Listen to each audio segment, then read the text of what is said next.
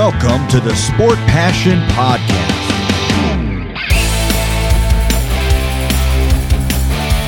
And here is your host, Lars Marendorf.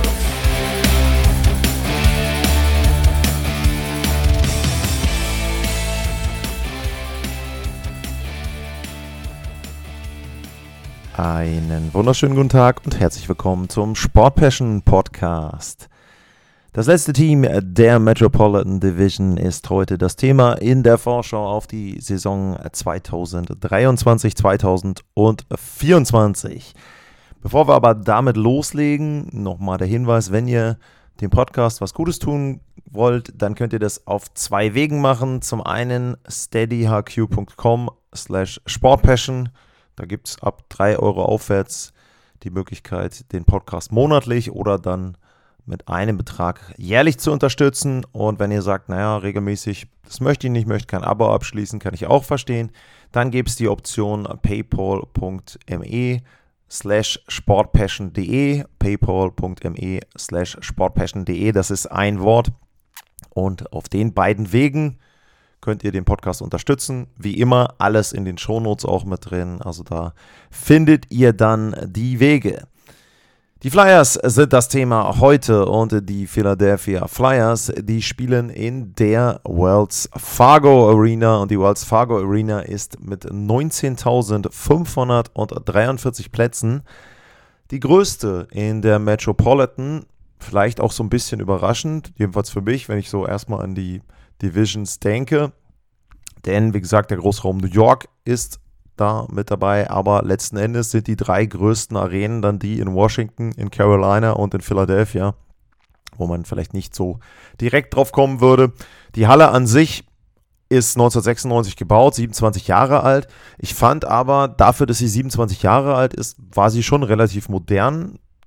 Hat ein richtig tolles, ähm, in der Mitte ein richtig tolles Screen. Also ähm, der, ja, weiß ich nicht, wie man das, Jumbotron oder was auch immer, ist so in ähm, gebogener Form, also richtig, richtig cool. Hatte man zumindest von den Pressesitzen auch und dann auch von den Sitzen, wo ich mal runtergegangen bin. Ich gehe dann gerne auch mal im zweiten Drittel zum Beispiel bei den Spielen runter in die mittleren Ebenen oder dann auch direkt, wenn es geht, unten in die unterste Ebene mit rein. Mach von da auch nochmal ein paar Fotos, einfach auch um einen Eindruck zu haben von der Halle. Also da muss ich schon sagen, das Wells Fargo Center hat mir gut gefallen. Und hm, der ganze Bereich sowieso, muss ich da auch sagen, rund um das Stadion, das sind mehrere Arenen, das ist das Baseballstadion, das Footballstadion und das Wells Fargo Center, wo ja auch die 76ers spielen. Also wenn ihr mal in Philly seid, und das kann ich auch wirklich nur empfehlen, wenn ihr irgendwo in der Nähe seid, Philadelphia ist eine Stadt, die ein bisschen anders ist in gewissen Teilen als andere Metropolen in Nordamerika. Ich war jetzt noch nicht in Boston oder so, aber meine Erfahrung ist, die anderen Städte sind eben alle relativ jung und Philadelphia ist natürlich eine der ältesten Städte mit der größten Historie. Kleine Altstadt, kleine Gassen auch zwischendrin mal, ganz wenig im Vergleich natürlich zu Europa, aber trotzdem, da ist schon ein bisschen mehr. Man hat dann eben auch nachher den Bereich mit der ähm, Independence Hall und so weiter. Also für mich sehr, sehr interessant. Ihr habt natürlich klassisch die Rocky Steps, das Museum of äh, Art oder Art Museum, weiß gar nicht mehr, wie es genau heißt. Aber auf jeden Fall da, also es lohnt sich wirklich. Mir hat Philadelphia, zumindest das, was ich gesehen habe, sehr, sehr gut gefallen. Kleiner Tourismustrip jetzt auch noch hier im Podcast.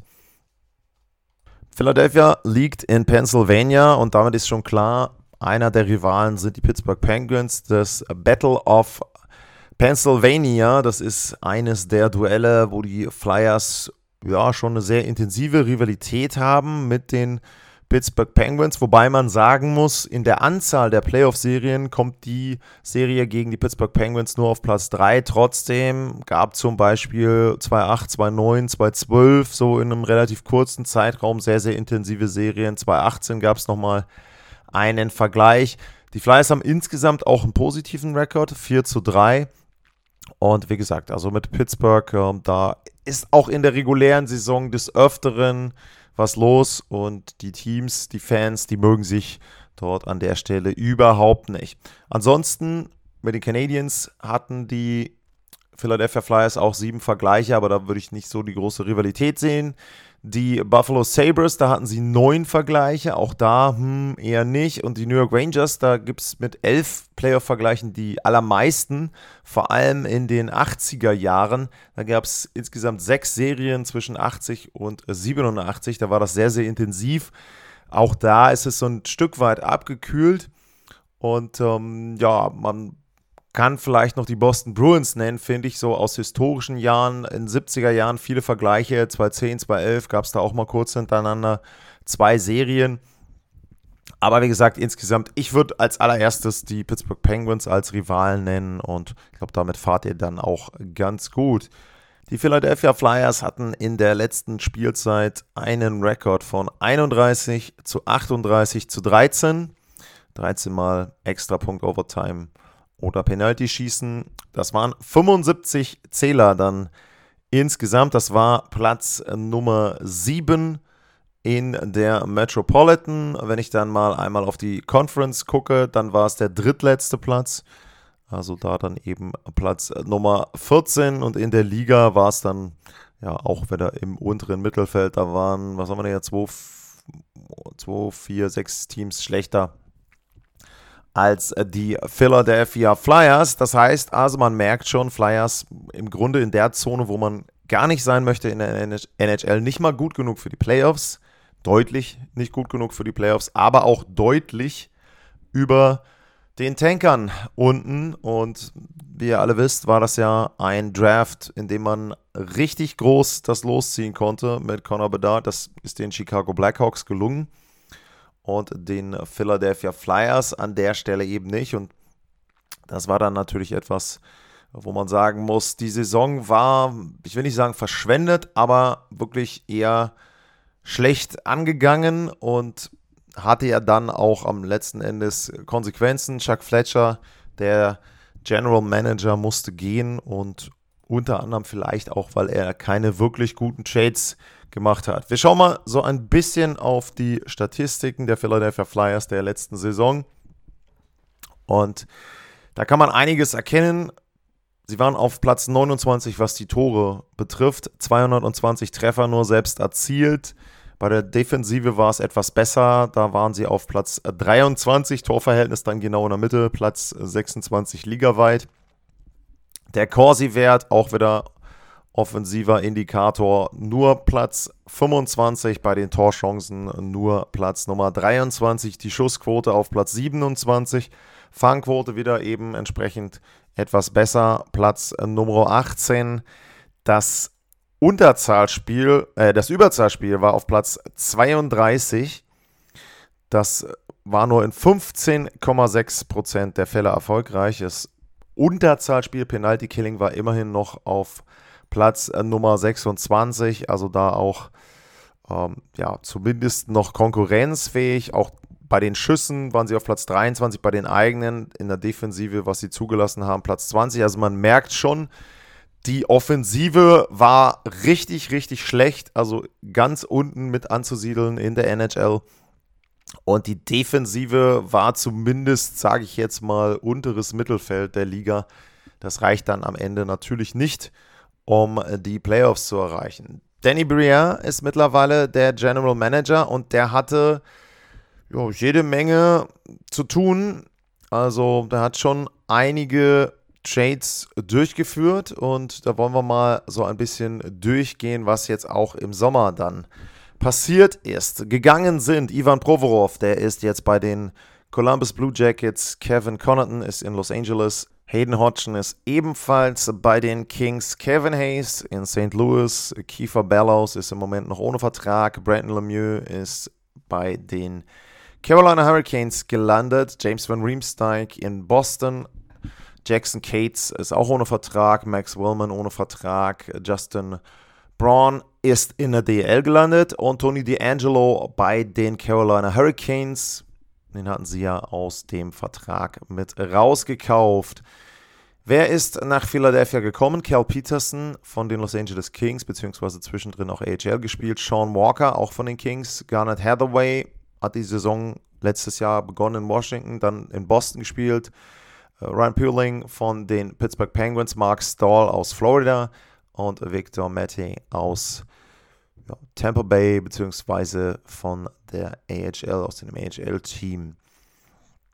Also wir sehen einige Abgänge, ein paar Zugänge, aber wenn man jetzt so die Namen passieren lässt, ist da keiner dabei, wo man sagt, hey Mensch, das lässt aufhorchen. Also die Philadelphia Flyers haben einiges versucht, ähm, aber ich glaube, Danny Briere waren da auch an einigen Stellen so ein bisschen die Hände gebunden und sie haben zum Beispiel, ja, muss man ja sagen, beim James van Riemsdyk einfach auch den Zeitpunkt verpasst. Äh, dann, da wäre vielleicht zumindest irgendwas möglich gewesen vor der Trade Deadline im letzten Jahr. Das konnten sie dann aber nicht nutzen. Ja, wenn wir dann aufs Team schauen, was kommt denn dabei raus mit diesen ganzen Transaktionen? Dann ist es so, dass die Philadelphia Flyers vor allem an einer Stelle darauf bauen, dass drei Akteure, na sagen wir mal vielleicht eher zwei Akteure zurückkommen, denn bei einem, da ist eher die Frage, ob der überhaupt nochmal NHL spielen wird. Äh, die Rede ist von Ryan Ellis und das ist natürlich auch eine Geschichte, die dann ein bisschen erklärt, warum die Flyers sich in den letzten Jahren so entwickelt haben, wie das war. Der hat in Nashville gespielt, ganz, ganz lange Zeit, kam dann 2021 im Sommer nach Philadelphia und hat zwei Spiele gemacht und zwar in der Saison 21-22. In der letzten Spielzeit hat er gar nicht gespielt und ich glaube, es könnte es auch gewesen sein mit der Karriere von Ryan Ellis. Dann hatten sie im letzten Jahr Sean Couturier und Cam Atkinson, die auch lange ausgefallen sind und eben entsprechend wirklich wenig Spiele gemacht haben. Äh, bei Sean Couturier ist es so, dass er auch 2021 das letzte Mal gespielt hat. Da hat er 29, also 21, 22 hat er 29 Partien absolviert und bei Cam Atkinson ist es ebenfalls so, dass er die komplette letzte Spielzeit verpasst hat. Da war er am Anfang auch es so, dass es hieß, naja, vielleicht zum Training Camp, äh, zum Saisonstart, dann, ja, vielleicht fällt er nur am Anfang aus. Das wurde immer wieder geschoben, immer wieder geschoben und letzten Endes waren sie beide nicht mit dabei. Die Hoffnung aktuell ist, dass sie beide wieder einsatzfähig sind. Wie weit sie dann einsatzfähig sind, wenn man jetzt sagt, eine Prozentzahl der Leistungsfähigkeit, kann ich nichts zu sagen. Das Lineup, was ich euch jetzt nenne und was ich jetzt bespreche, hat beide im Lineup mit drin. Dann gäbe es hier die erste Reihe Couturier eben dann als äh, Center, Travis Konechny und Owen Tippett als die Flügelspieler. Bei Konechny muss man sagen, der hatte eine richtig gute Spielzeit im letzten Jahr, 31 Tore gemacht und 61 Punkte. Damit war er Topscorer. Hat allerdings auch nur 60 Partien absolviert und 61 Punkte als Topscorer. Wie gesagt, es zeigt sehr, woran die Philadelphia Flyers Kranken. Sie haben einfach kaum Spieler, die richtig Offensive generieren können. Für Konechny war es eine super Saison, also persönlich auch sehr, sehr gut. Und ähm, ja, da muss man sagen, das darf und geht hoffentlich auch so weiter. Owen Tippett, junger Spieler, kam in dem äh, Claude Giroux Trade zu den Philadelphia Flyers. Auch da ist es so, sehr gut entwickelt in der letzten Spielzeit, 27 Tore gemacht, 49 Punkte. Also wenn er sich als 30 bis 40 Tore Stürmer dann etablieren kann in, in den nächsten Jahren, wäre das ein richtig gutes Resultat aus dem Giroud-Trade.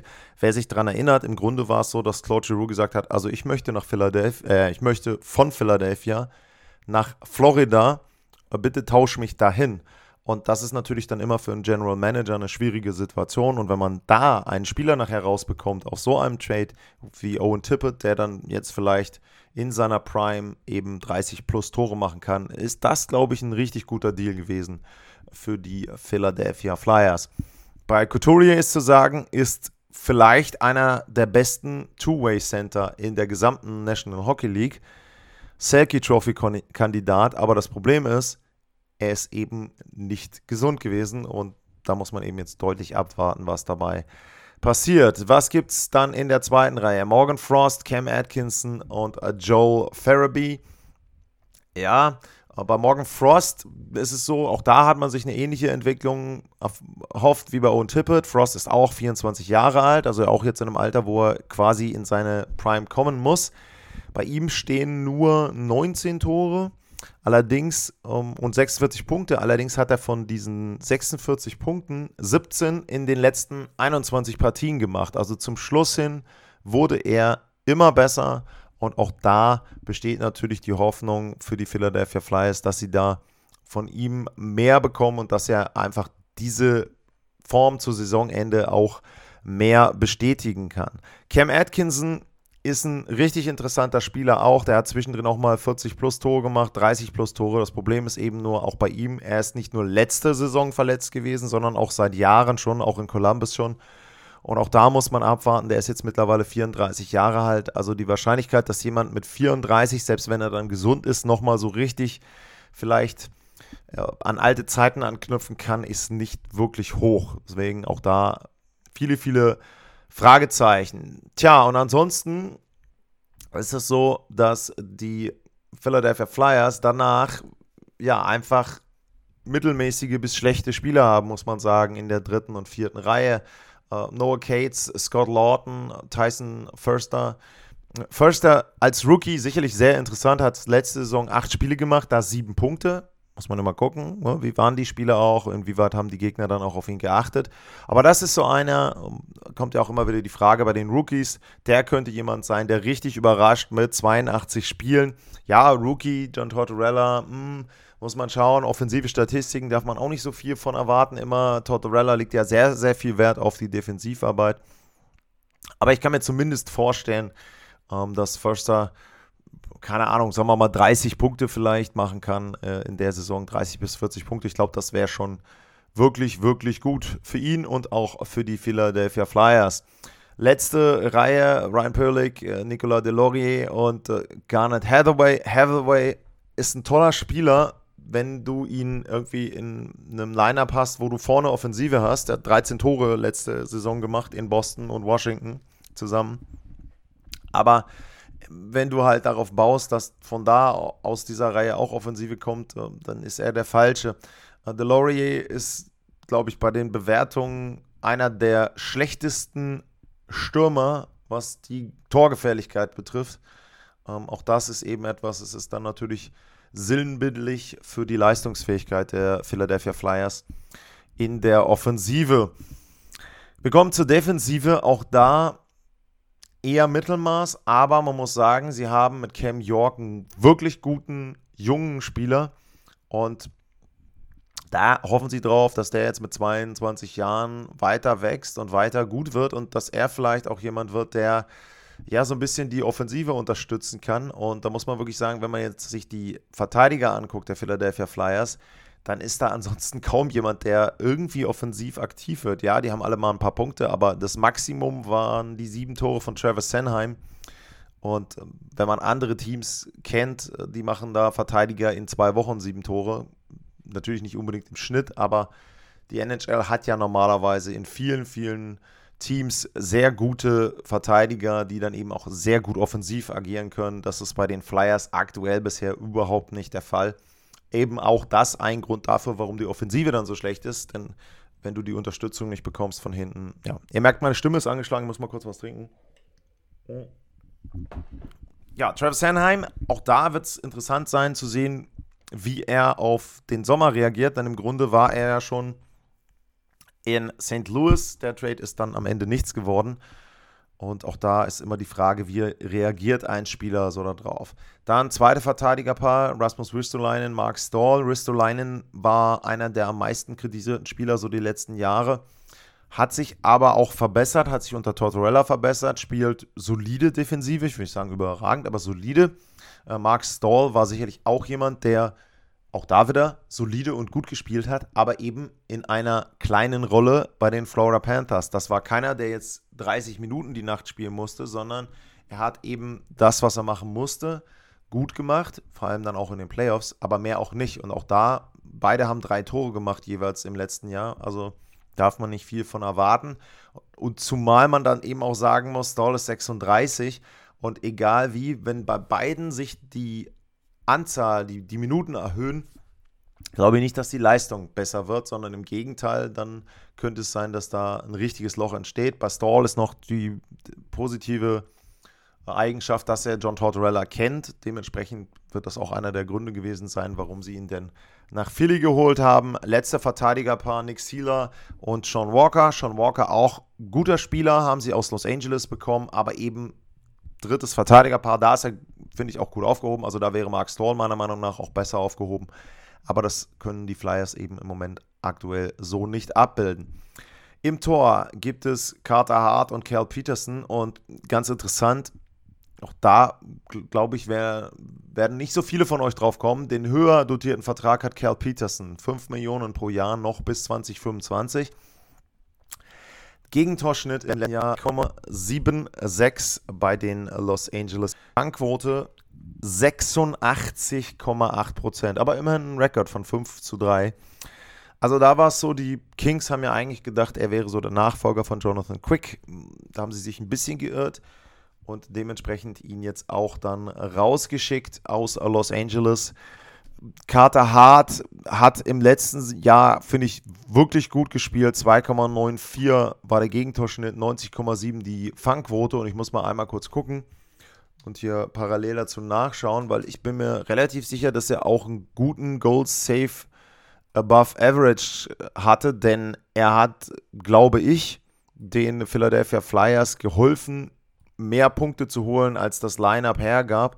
Ich will jetzt mal einmal hier rein. Carter Hart ist auf Platz 15 mit 10,3 Goals Saved Above Expected. Jetzt kann man gut sagen, 15, okay, ist ja Durchschnitt in der NHL. Also die Philadelphia Flyers hatten wirklich eine richtig, haben also viele Schüsse auch ähm, zugelassen und dementsprechend würde ich da schon sagen, dass Carter Hart einer der Gründe war, warum die Flyers nicht am Ende der Tabelle waren. Ob das jetzt insgesamt dann für die Entwicklung der Franchise, was ein Draftpick betrifft und so weiter, positiv war, lassen wir mal offen. Aber zumindest ist es so, dass er im letzten Jahr nicht enttäuscht hat. Jetzt muss man natürlich schauen, er will sicherlich einen neuen Vertrag haben. Die Philadelphia Flyers wollen ihn wahrscheinlich auch länger binden, aber man muss sich einigen. Er ist Restricted Free Agent im nächsten Sommer, also gerade 26 dann und die Flyers haben noch die Rechte an ihm.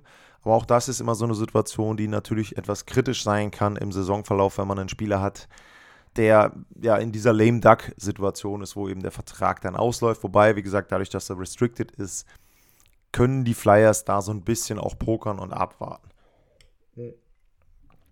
Als Torhüter-Duo es ist es ist okay, aber wenn man sich jetzt auch anschaut, Hart hatte 55 Spiele, Peterson 10. Jetzt kann man sagen, okay, vielleicht kriegt Carter Hart noch ein paar Spiele mehr. Aber dann muss Peterson auch seine Anzahl mindestens verdoppeln. Und ob er dann bessere Zahlen hat, naja, also das ist sicherlich auch eher kritisch zu sehen, diese Personalie. Ja, die Flyers insgesamt, ansonsten, was gibt es noch an Rahmenbedingungen zu sagen? Ähm, ich habe Danny Briere erwähnt, dazu gibt es dann noch in prominenter Rolle Keith Jones, der, meine ich, President of Hockey Operations ist. Also die Flyers haben schon versucht, erstmal Spieler oder ehemalige zu holen, die auch wieder Führungsrollen dann im Management übernehmen. Da gab es ja auch Kritik rund um die Franchise herum, dass dort eben entsprechend nicht mehr dieser Flyers-Geist herrscht, dass dort eben nicht mehr die alten Spieler gewertschätzt werden, die Werte der Flyers dort nicht so gelebt werden, wie sich das die Fans und wahrscheinlich dann auch die Besitzer und das Management insgesamt dann vorgestellt haben. Dort hat man jetzt eben Briere und Keith Jones installiert. Ich finde, Briere hat einen guten Job bisher gemacht in dem ähm, kleinen Sample Size, was er jetzt abliefern konnte. Und der führt die Franchise in die richtige Richtung. Ähm, es gibt zum Beispiel dann auch mit John Tortorella eigentlich einen guten Coach in gewissem Rahmen. Das Problem in diesem Fall ist, vielleicht ist John Tortorella aktuell der falsche Coach für die Flyers, weil er aus dem, was der Kader hergibt, sehr viel rausholt. Also wenn man jetzt sagt, die Leistungsfähigkeit liegt irgendwo bei 85 Punkten, vielleicht wenn das alles gut läuft und er holt dann da 80 raus, dann ist das ja erstmal positiv. Aus Sicht der Franchise und der Entwicklung der Franchise sind die 80 Punkte aber eigentlich schlecht, denn wie gesagt, das haben wir ja jetzt im Sommer gesehen im Draft-Pick. Ähm, Im Draft, wenn du einen höheren Draft-Pick hast, kriegst du tendenziell bessere Spieler, wobei die Flyers Glück hatten, auch das war noch erwähnt in der Vorschau.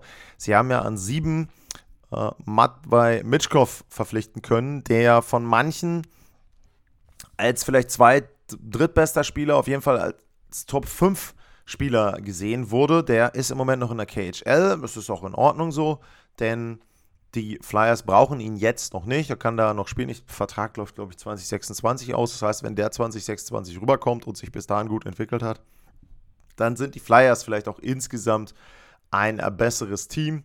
und können da eben entsprechend dann auch ihn sehr, sehr gut einbauen.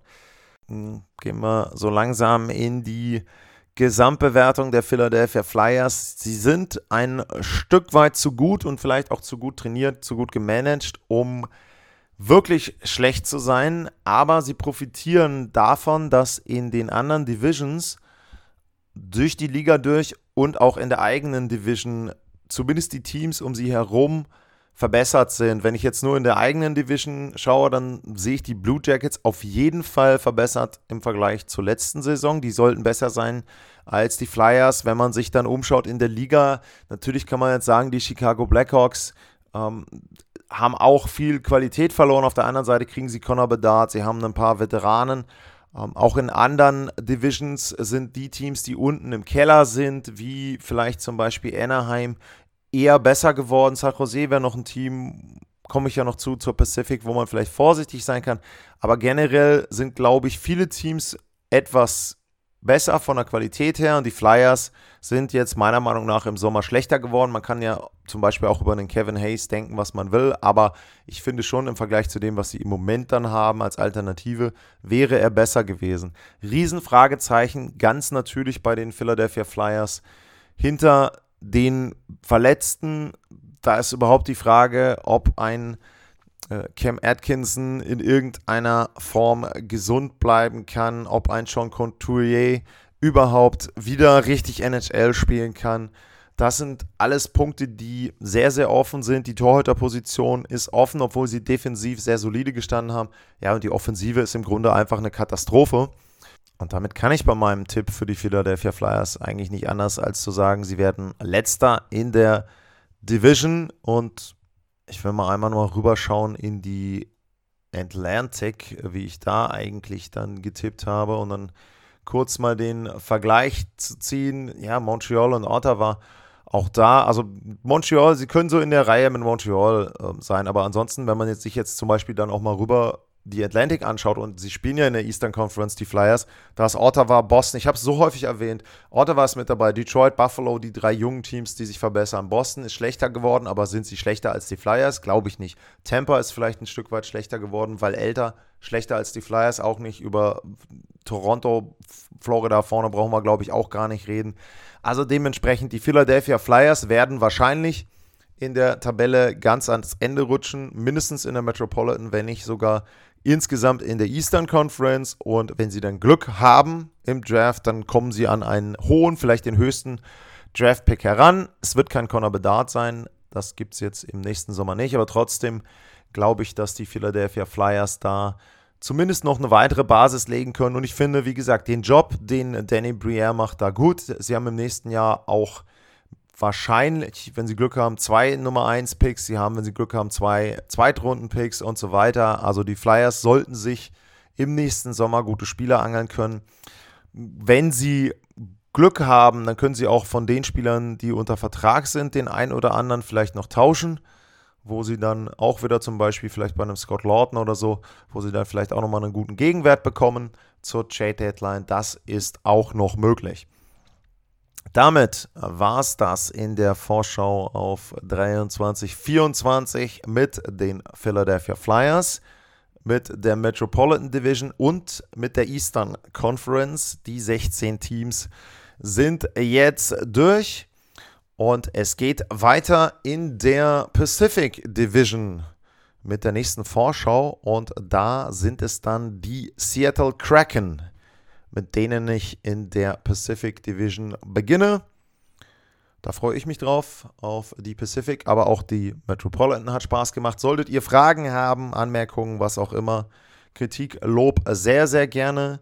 Es haben mich übrigens auch ein paar sehr nette E-Mails erreicht, auch an, das, an der Stelle. Äh, vielen Dank nochmal. Ich versuche auch da nochmal zumindest kurz zu antworten. Ist nicht immer möglich und habe nicht immer die Zeit dafür, aber ich lese die alle und ich freue mich sehr, wenn ihr da zum Beispiel an der einen oder anderen Stelle dann berichtet, ähm, dass ihr auf den Podcast gestoßen seid, dass euch die Folgen gefallen, speziell die Vorschau-Folgen, das hatte ich ja auch schon mal erwähnt, scheinen sehr gut anzukommen bei euch. Also da gerne auch weiter info at sportpassion.de at Lars-Mar. Ansonsten natürlich wie immer, sagt es weiter, teilt den Podcast bei euch in Social Media, wo auch immer.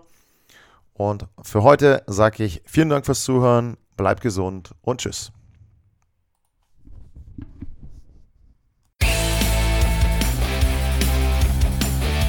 Sportliche Grüße.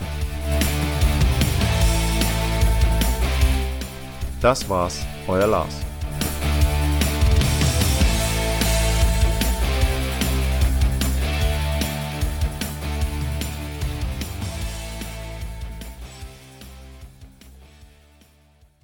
Schatz, ich bin neu verliebt. Was? Da drüben. Das ist er. Aber das ist ein Auto.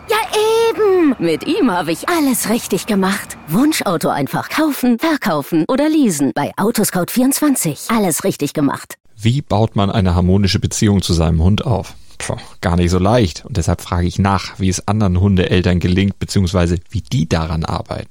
Bei Iswas Dog reden wir dann drüber. Alle 14 Tage neu mit mir, Malte Asmus und unserer Expertin für eine harmonische Mensch-Hund-Beziehung, Melanie Lippisch. Iswas Dog mit Malte Asmus. Überall, wo es Podcasts gibt.